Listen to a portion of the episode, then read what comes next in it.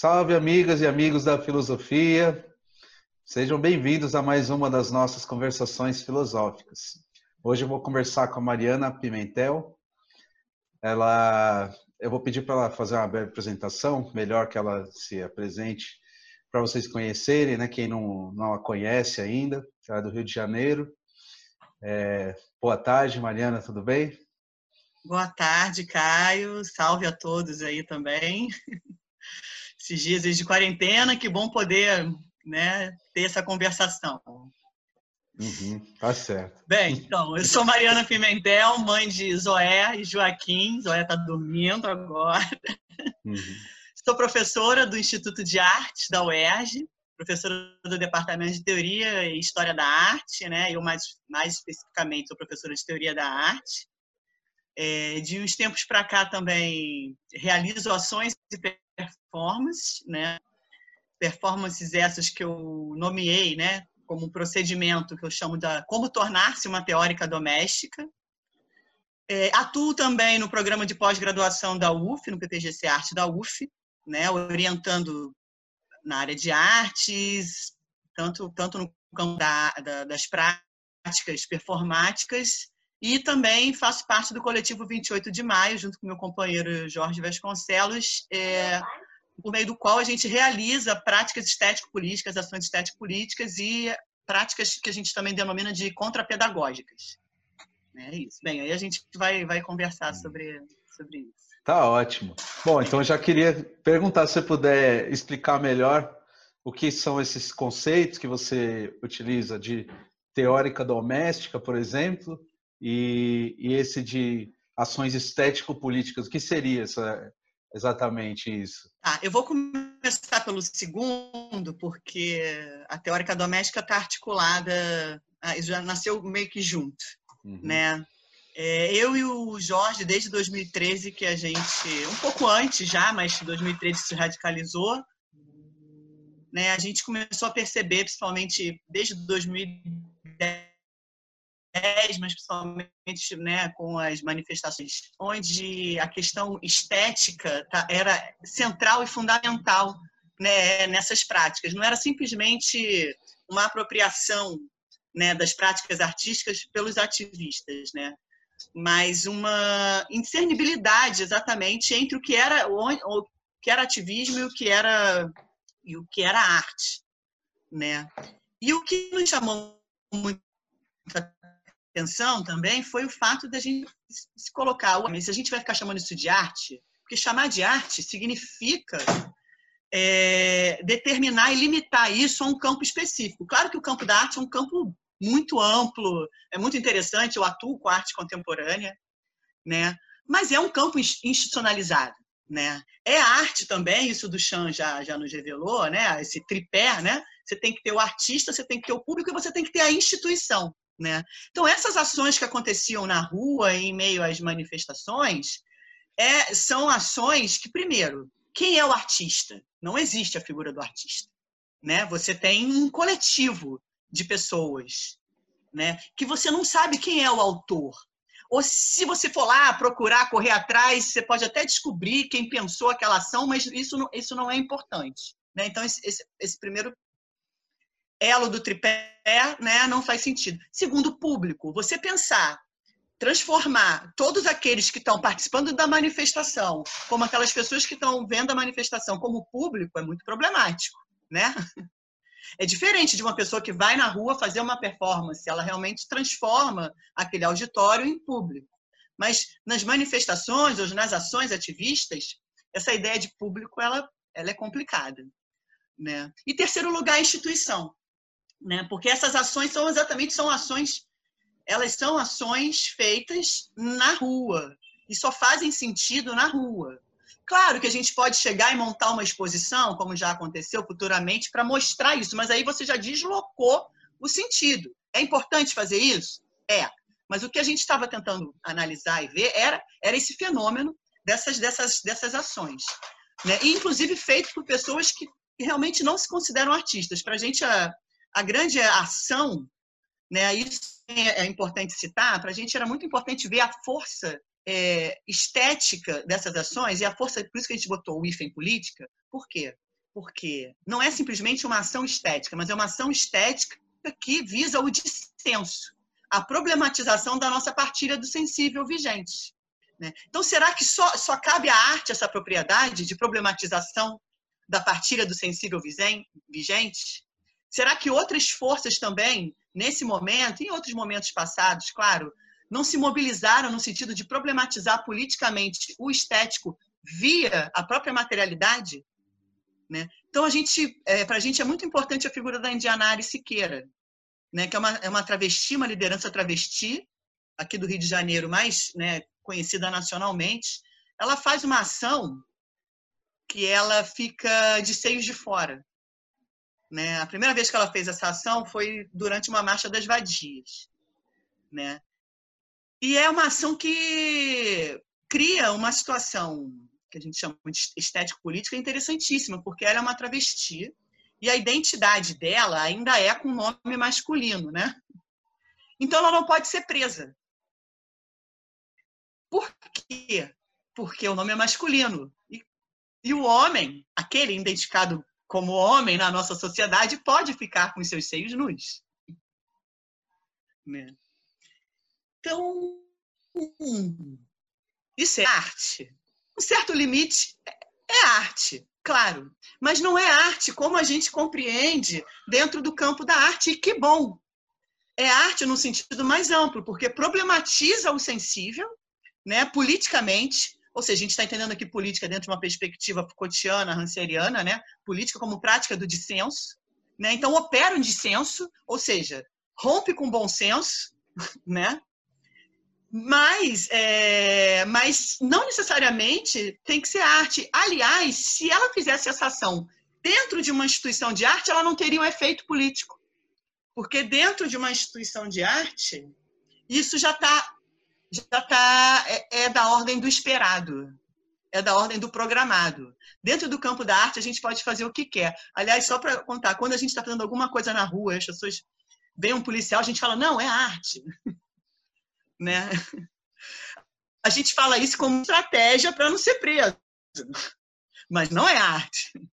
Né? Eu, eu tem um outro, uma outra coisa muito interessante também, se o pessoal entender, é teve uma, uma ação né, que a gente teve envolvido, que ficou nacionalmente conhecida, que foi a Xereca Satânica.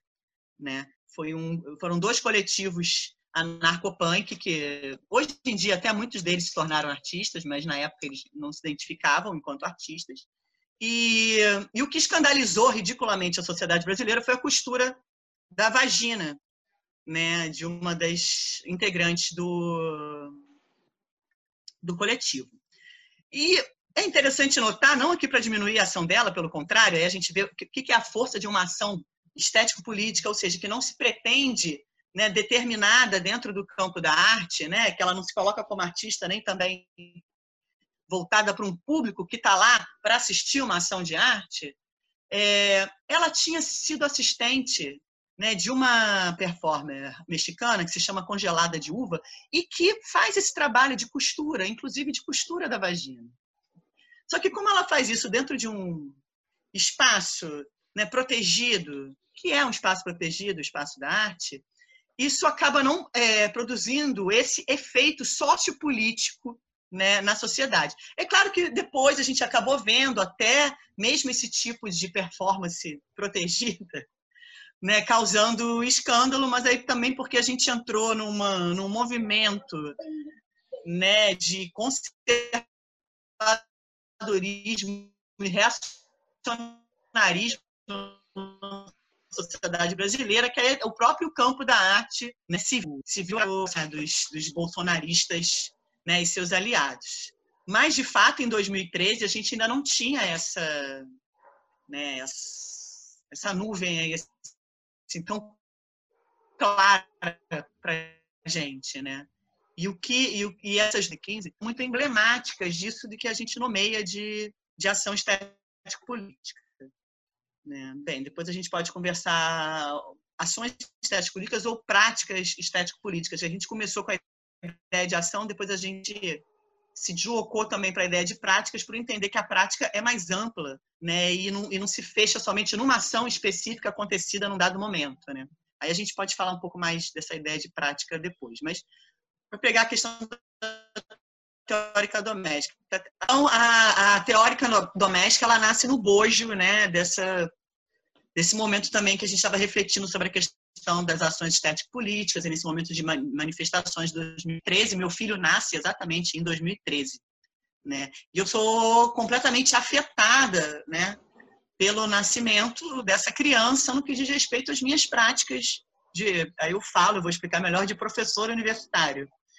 É, agora, só para explicar né, o que na, é, a diferença entre maternidade e maternagem. A maternidade, ela diz respeito à experiência biológica de engravidar, parir, amamentar, né, tudo que diz respeito a essa estrutura biológica né, na reprodução da vida. A maternagem não. A maternagem é a ação de cuidar de uma criança. Não é cuidar de uma criança ser feita por qualquer corpo, não necessariamente o corpo que pariu. Né? Tanto que as pessoas que adotam uma criança, elas praticam a maternagem, mas não só também na adoção. O pai pode praticar a maternagem, a avó, a mãe, a amiga, a tia, né? Aliás, o ideal é que a maternagem fosse uma prática comunitária, uma das nossas, das nossas lutas. Né? Então, bem, então é, até eu, eu me tornar mãe, eu não tinha noção do quanto eu tinha adotado para mim o modelo masculino de existir, principalmente o modelo masculino de existir, que eu vou ser mais específica, dentro da universidade. Né? Isso é uma questão que atravessa o feminismo mesmo. É, é o que, que é fazer a luta feminista? É desejar ser homem ou é problematizar né, o, o heteropatriarcado? Entendeu? É assim. Né? É, claro que a, onda de, a partir dos anos 80 é onde isso realmente começa a, a, a aparecer. O que, que, é isso? Negar as atividades domésticas e desejar trabalhar fora. Por que, que trabalhar fora me torna mais livre do que estar em casa? O que está em jogo nisso? Né? Mas aí, voltando figura da teórica doméstica, é, eu então começo a me deparar com a, com a incapacidade de realizar esses dois trabalhos, que é o trabalho do cuidado com a criança e o trabalho né, da, do professor universitário. Por isso que eu uso no masculino, do professor universitário, que é isso que eu era. Claro, eu sou uma mulher, como mulher, a gente nunca é um professor universitário na sua completude. né? Você tem enfrentamentos óbvios, né? Como também um corpo negro nunca vai ser, né? Um, é, exatamente um corpo branco na universidade, né? Um corpo, claro. Mas a questão que está em jogo aqui é esse desejo, essa tentativa de se tornar corpo, né?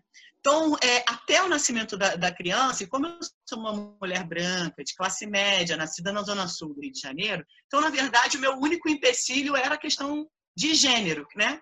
Que sempre te atrapalha um pouco, mas nada que tivesse me impedido, de fato, de, de realizar, de me realizar dentro dessa, dessa prática do professor universitário. Então, a experiência da maternidade e a experiência da maternagem, elas, pela primeira vez, me revelam né? não só do produtivismo, mas também da sua capacidade de, de, de, circulação. Como é que você viaja com uma criança? Como é que você dá uma palestra com uma criança? Né? O, que, o que é isso? Que tempo é esse que desaparece das preparações de aula que você pode preparar? Pode virar madrugada?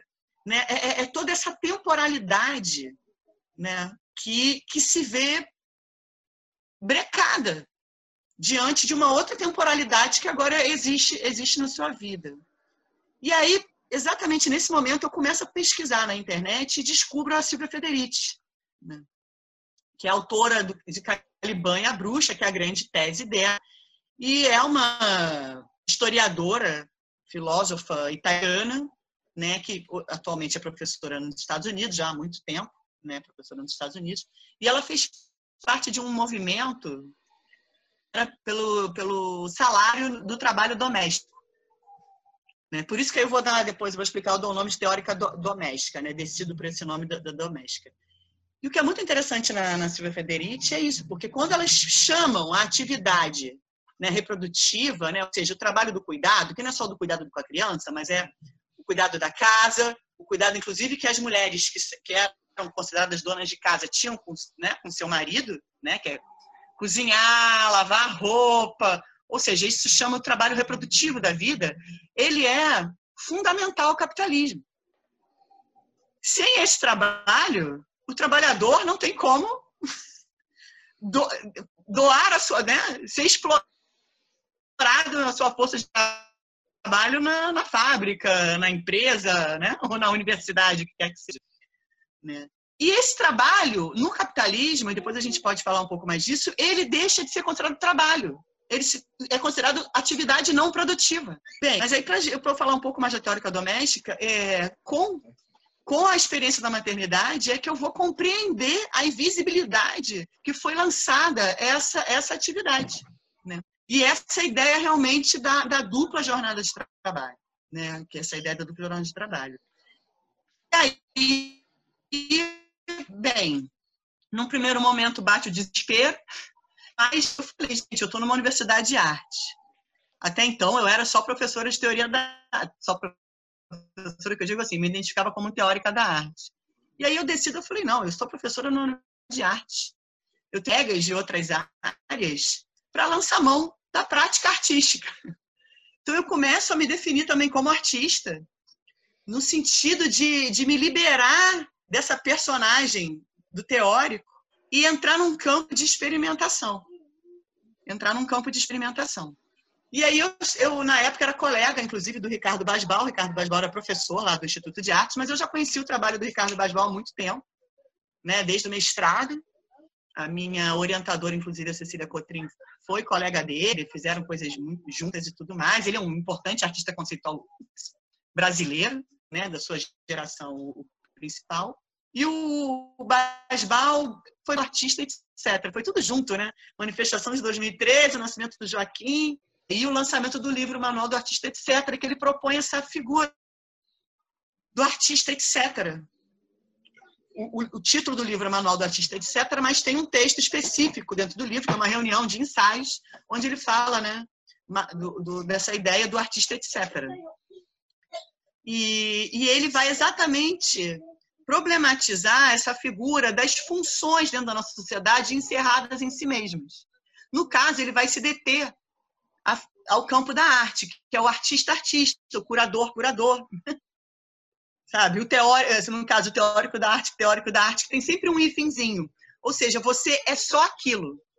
Qual é a melhor maneira de você problematizar a sua função? Você entrando em relação com uma outra prática, por meio da qual você problematiza a sua função. Né? Então, é, vamos dizer assim, trazendo para o nosso campo. Claro que ali ele fica o artista, o artista curador, o artista teórico, o artista professor, né? É, ele fica dentro do campo da arte, é verdade, mas eu achei aquilo ali uma possibilidade incrível de, de problematização de toda e qualquer função. E mais, trazendo a questão das lutas minoritárias para isso. Né? Então, eu realmente me aproprio dessa ideia do, do Basbal, do artista, etc., né, para você ser menos artista, né, porque o artista conceitual ele também trabalha nesse campo, né, de problematização do campo da arte. Não por acaso o Duchamp é uma figura fundamental para eles, né? O Duchamp é a figura dentro do campo da arte que torna possível a arte contemporânea, né? Ao desnaturalizar a estrutura, como eu tinha dito aqui, né? Mostrar que para você ser artista, na verdade, isso é uma estrutura social, isso não é uma essência. A arte não é uma essência, né? Então, é, é, é arte aquilo que um campo determina como arte. Né? Então, é, a, a, o artista conceitual toma isso mu muito forte. Né? Então, quando o Basbal fala do artista, etc., é exatamente como se a função primordial do artista fosse, antes de tudo, problematizar a sua função como artista. Né? E como é que ele faz isso? Né? Fazendo, é, estabelecendo essas relações, sendo artista curador, sendo artista teórico, sendo artista professor, mas também eu acho, e aí talvez por eu ser uma pessoa mais da, da, das, lutas e do campo social, eu falei, é, mas também artista não só né, é, dentro do, do, do, campo, do campo da arte. Então, o que, que eu faço? Eu pego qual é a minha principal função dentro das instituições. É professor, é teoria, é a teórica, a figura do teórico, né, vamos dizer assim. Então eu resolvo criar essa ideia da, do, da teórica hífen.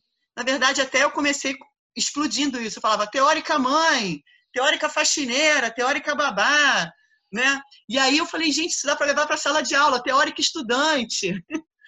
Porque não é isso? É, aí já lendo Rancière, com mestre ignorante e tudo mais, que outras relações eu posso estabelecer dentro de sala de aula que não seja eu, a professora, né? Na verdade, professora IFEM estudante, professora IFEM estudante, o estudante também entrando, né? Para eu aprender com eles, para eu ensiná-los, eu tenho que aprender com eles. Então, na verdade, eu fui explodindo com essas funções fixas, a do teórico teórico, do professor professor, né?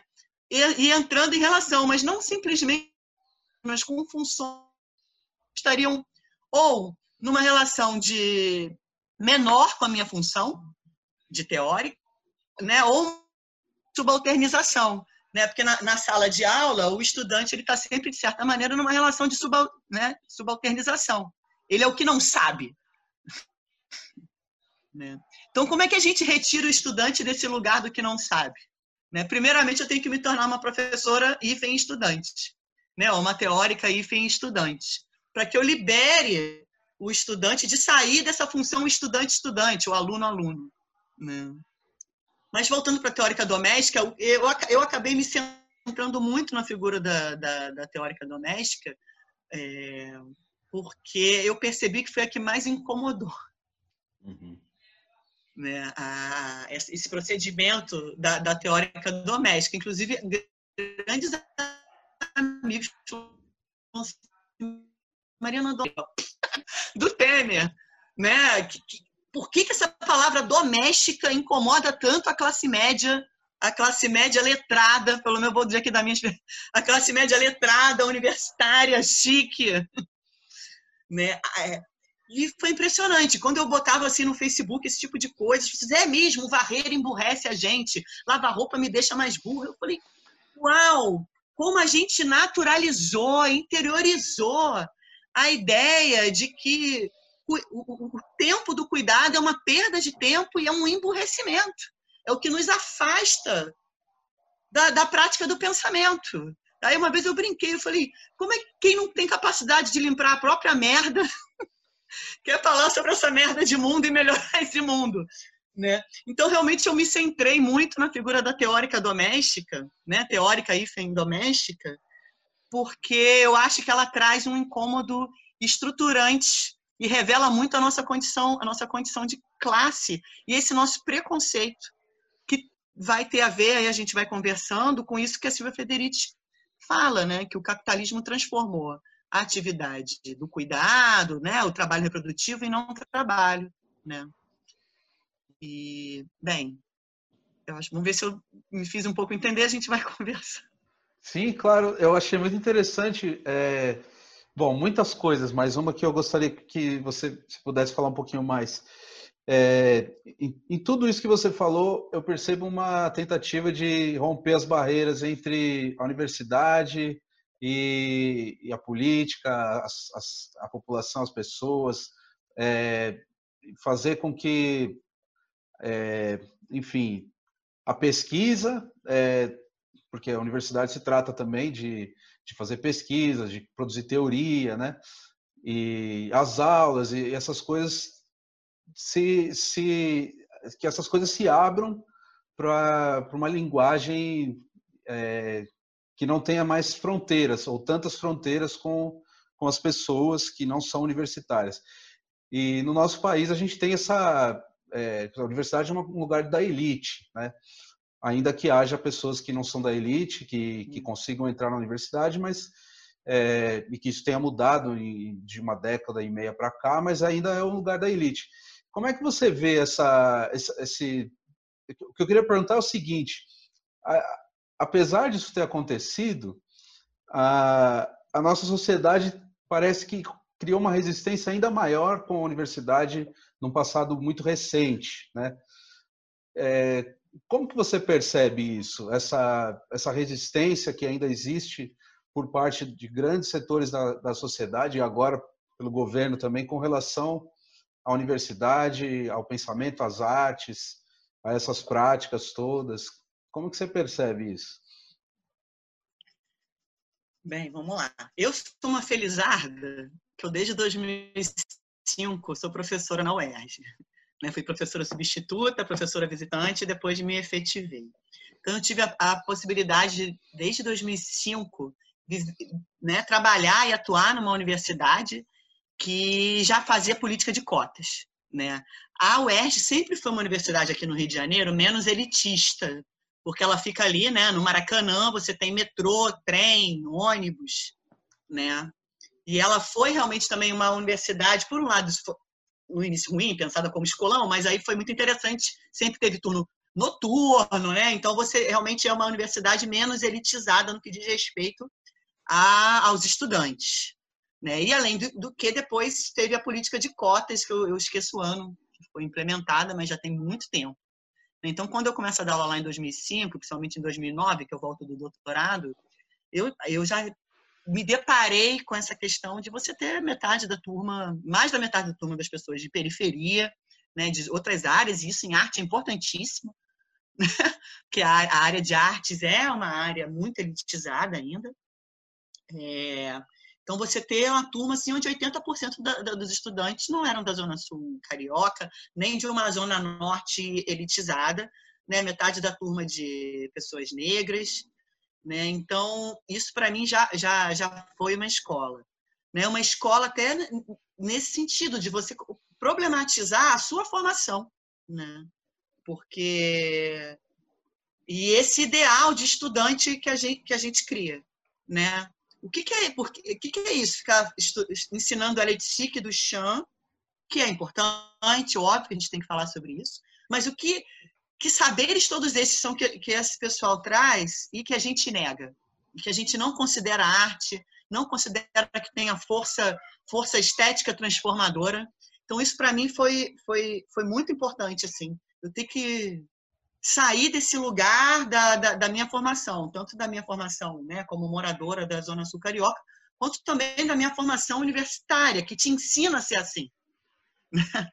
te ensina a agir dessa, dessa maneira né, e a desconsiderar absolutamente tudo que o outro sabe. Né? A gente que é da área de humanas, a gente não tá, eu não, tô, eu não sou professora de cálculo 1, né? Eu sou professora de teoria da arte. Né? Então, a questão dos saberes, o que o outro sabe, é, é fundamental. E você desconsiderar né, o que o outro sabe é uma violência não só epistêmica, né, uma violência corporal né, a, a, a essa outra figura. Então, eu, é, felizmente, eu desde 2009, realmente, eu já fui me transformando bastante bastante nesse sentido e eu vi esse, esses efeitos também em outros colegas do Instituto de Arte. Claro que a coisa se radicalizou quando você vem do governo Lula e você tem uma, né, uma política de cotas para todas as universidades, que aí o debate realmente ganha uma dimensão nacional, né? E não só o movimento negro, como feminismos e outros movimentos de lutas minoritárias começam a problematizar essa, essa formação elitista, né? Da, da, da universidade brasileira, né? E problematizar o que, que é isso, o que, que é a produção de saber, né? O que, que envolve a produção de saber? Isso tem tudo a ver com a teórica doméstica, tem tudo a ver né, com as práticas estético-políticas que a gente estava conversando aqui. E eu acho que isso gerou realmente um, um efeito também na, na sociedade né, de recusa né, de quebra dessa estrutura que já estava estabelecida. Porque no que a arte fica menos elitista, por outro lado, você teve uma explosão de instituições de arte. Eu vou falar do campo da arte, que é o que eu, que eu falo, né? Com...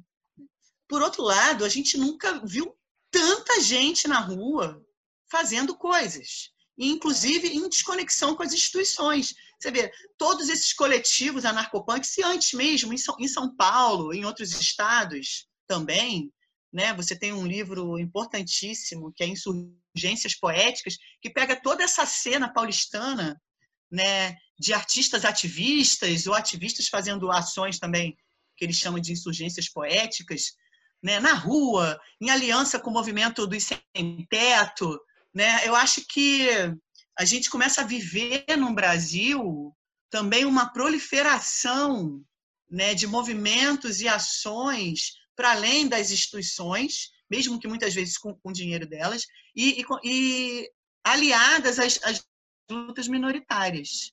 Né? Então, isso não fica mais restrito a um campo específico da arte contemporânea, isso vai realmente para a rua com uma força insurgente, né? e é isso que a gente vai ver em 2013 também, é, e isso chega chega às pessoas, não só a uma elite, né, a uma elite, isso, isso chega às pessoas e isso produz uma recusa, né? Essa, essa ação que a gente fala da xereca satânica, até hoje ela é citada pela Damares. Até hoje você entra, né, nesses blogs reacionários, né, pentecostais, e essa ação é uma ação. Ninguém sabe quem é congelada de uva, Ninguém sabe quem é Marina Abramovic, mas todo mundo sabe quem é a xereca satânica. Todo mundo sabe quem é o, quem é o coletivo Coyote. Né? Então, eu acho bem que exatamente quando é, eu acho é junto. Essa, a política de cotas ela transforma muito radicalmente o ambiente universitário, né? Traz para dentro da universidade quem nunca teve a possibilidade de entrar, e isso começa a reverberar. Né? E no campo da arte, isso reverbera de forma muito forte. Porque esses estudantes, que são estudantes da periferia, você começa a ter arte na periferia. E não é arte só no sentido institucional, você começa a ter esses corpos fazendo arte lá. Esse, esse debate sobre arte chega lá. E chega lá de forma radical. Não chega lá para discutir o impressionismo. Não chega lá porque o pessoal teve dinheiro, foi para Paris e viu uma exposição impressionista. Chega lá porque tem uma galera agora lá que está estudando arte. E é impressionante você ver a modificação corporal dos estudantes, né? No, do primeiro período ao quinto período. E isso choca o lugar de onde eles, de onde eles vêm. Entendeu? A problematização de gênero, né? A questão da indumentária, a postura corporal deles, né? E vários, vários coletivos começam a se formar também nesses lugares, no Complexo do Alemão, na Maré. Então, é, eu acho que parte um contra um contra-ataque conservador a, a uma ação libertária, né? Eu acho que a gente também talvez tenha sido ingênuo em não imaginar que esse que esse que esse contra-ataque conservador reacionário se estabeleceria. Eu acho que assim, uh, o que houve na época da xereca satânica já devia ter nos dado nos dado essa luz, mas acho que a gente estava tão embriagado, no bom sentido até, com, essas, com todas essas conquistas, que a gente não, não se preparou para esse, para esse contra-ataque conservador. Né? Que eu acho que não, é, não é, é, das elites, óbvio, né? que realmente é um incômodo absoluto para eles terem que estudar e perceberem o quão limitados eles são. Né? Eu vejo no campo da arte, nossos estudantes periféricos estão assim fazendo trabalhos, inclusive, de reconhecimento institucional muito, muito mais forte do que aquele típico aluno que entra já no primeiro período sabendo quem é Nietzsche, sabendo quem é Duchamp e sabendo quem é Leoitzica. Eu sempre faço essa, né? faço essa brincadeira, né? Que é o estudante ideal é o estudante que já foi a Nova York, já foi a, agora não mais a Paris, mas já, né, já foi a Berlim, né, já chega em sala de aula sabendo quem é Nietzsche, quem é Judith Butler. E, na verdade, são esses outros estudantes que, ao entrarem em relação, botarem os seus saberes e os seus corpos em relação com esses saberes, não só problematizando, mas também se apropriando deles e aprendendo com eles, que estão produzindo coisas incríveis né? Como, assim, vou dar um exemplo, a Liz Paraíso. Estou falando um exemplo de alguém mais que a, as instituições de arte compraram. Coputinha terrorista, entendeu? Tá lá na França, né? Tem vários outros que eu poderia falar aqui, mas é eu acho que também isso isso também gera incômodo num, num certo campo de, de artistas brancos da elite carioca. Uhum. Bem, espero que eu tenha respondido. Sim, é, uma coisa que eu fiquei pensando aqui, por mais que a gente esteja vivendo é, talvez um retrocesso, existem conquistas que, que são irreversíveis, você não acha? No, nessa questão né, do que aconteceu com as universidades no Brasil, por mais que venham esses ataques e tudo mais. Eu queria te perguntar sobre a questão do feminismo nesse sentido. Se você vê também que tem que, que aconteceu, né, um, se ganhou algum espaço a mais, até por essa discussão está circulando mais, coisa que há pouco tempo não, se falava nisso, né? A questão da mulher na universidade e mesmo mais autoras, mulheres e artistas estejam circulando mais no debate. Não, eu acho que também com certeza. Eu acho que é importante a gente entender a gravidade do momento, não, não tem como fugir disso, né? Mas também a gente saber enxergar aquilo, as conquistas que estão aí. E que eu, eu, que eu acho que se a gente continuar no campo da luta, elas são irreversíveis. Política de cota, né? as lutas minoritárias, né? É... Claro, a gente vai falar assim, a questão indígena, eles estão em ameaça, estão sob ameaça de extinção? Continuam, mas eles sempre estiveram sob ameaça de extinção, continuam sob ameaça de extinção. Né? Mas você está tendo aí índio doutor, indígena doutor. Né?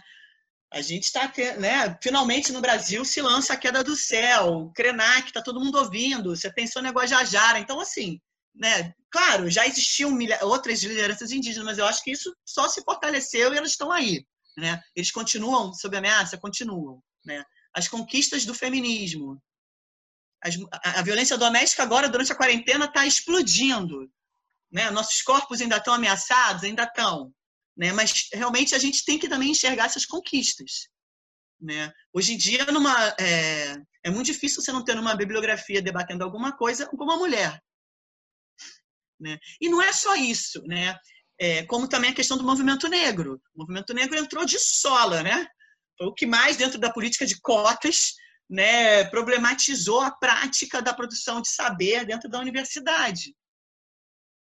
Né? E estamos aí agora, finalmente, todo mundo ali traduzindo os textos e é, autoras, né, como Lélia Gonzalez, se tornando centrais no, no, no, no debate, né, não, não, não só na sociologia, na filosofia, como na arte, né, Beatriz Nascimento, e todas as teóricas negras, mas dando atenção maior aqui para as brasileiras, é, americanas, mas também dando atenção maior para as brasileiras, né? Não tem mais como. Eu acho que assim a política de cotas ela operou uma fissura dentro da estrutura heteropatriarcal, capitalística no Brasil é, fundamental.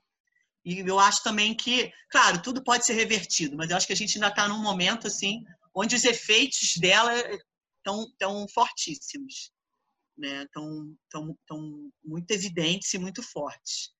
Mas é, eu esqueci agora qual foi o ponto que você. Acabei perdendo a meada. Era isso, é a questão do feminismo relacionado a essas ah, tá. conquistas. É, e o, o, feminismo, eu acho que o feminismo teve duplo, duplo ganho. Que, claro que já existia né, conversas, o feminismo reaparece de forma forte, mas aí o feminismo ele também é atravessado pela crítica né, do movimento negro, do feminismo negro. Né? E isso, isso foi muito importante. Eu acho que eu sempre fui uma pessoa muito atenta a essa questão. Eu tenho uma irmã negra, né? Sou casada com um homem negro, mas eu acho que que eu não teria conseguido fazer uma crítica tão radical a minha situação de, de mulher branca se o feminismo negro não existisse de forma tão forte como está né, tá existindo né, nesses últimos nesses últimos nesses últimos anos né? Porque a gente realmente precisa é, todo mundo né? Precisa desse outro problematizando a, a, o seu o seu privilégio e o seu lugar dentro das relações, dentro das relações de poder né? Então, o, o feminismo ele foi, atra, é, foi atravessar, é, né? Eu acho que o feminismo branco ele se fortalece, claro, diante né, de uma crítica ao patriarcado, mas ele também, o feminismo se fortalece quando ele deixa de ser, quando ele entende que ele não pode ser só feminismo branco, né?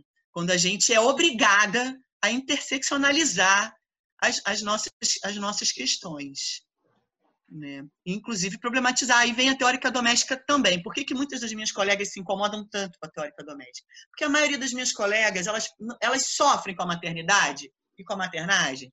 Claro. Só que você tem uma estrutura de subalternização dentro da sua casa. A maioria tem uma empregada trabalhando oito horas por dia e tem uma babá, inclusive babá, babá folguista. Ou seja, você tem cobertura de 24 horas sobre os cuidados com seu filho. Claro que você vai se preocupar com a escola que ele vai estudar, você que vai na reunião, não é normalmente o marido, não estou falando no caso do meu marido específico, mas assim, né? Você tem, como se fala, o trabalho mental, né? Mas realmente para essas mulheres, muito, elas não, elas não têm como problematizar é, de forma tão radical essa figura, né, do professor universitário, essa função do professor universitário que elas almejam, até porque elas almejam então, assim, o feminismo negro para elas, eu acho que trouxe muito pro, assim, querida, de que feminismo você está falando, né? Né? Dentro desse, desse lugar de, de privilégio. Tem uma, uma, uma dessas moçoilas, uma vez dando uma entrevista para a Folha de São Paulo, falou isso. Só é possível ser mulher intelectual no Brasil porque existe, a, a, eu posso ter uma empregada, eu posso ter uma babá. em nenhum momento diz assim, então, que, que merda de mundo é esse que a gente vive?